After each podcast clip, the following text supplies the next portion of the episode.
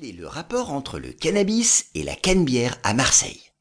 La cannebière, cette avenue emblématique de la ville de Marseille qui mène au Vieux-Port, fut créée en 1666. Elle doit son nom au mot provençal caneb, inspiré du latin cannabis, c'est-à-dire le chanvre.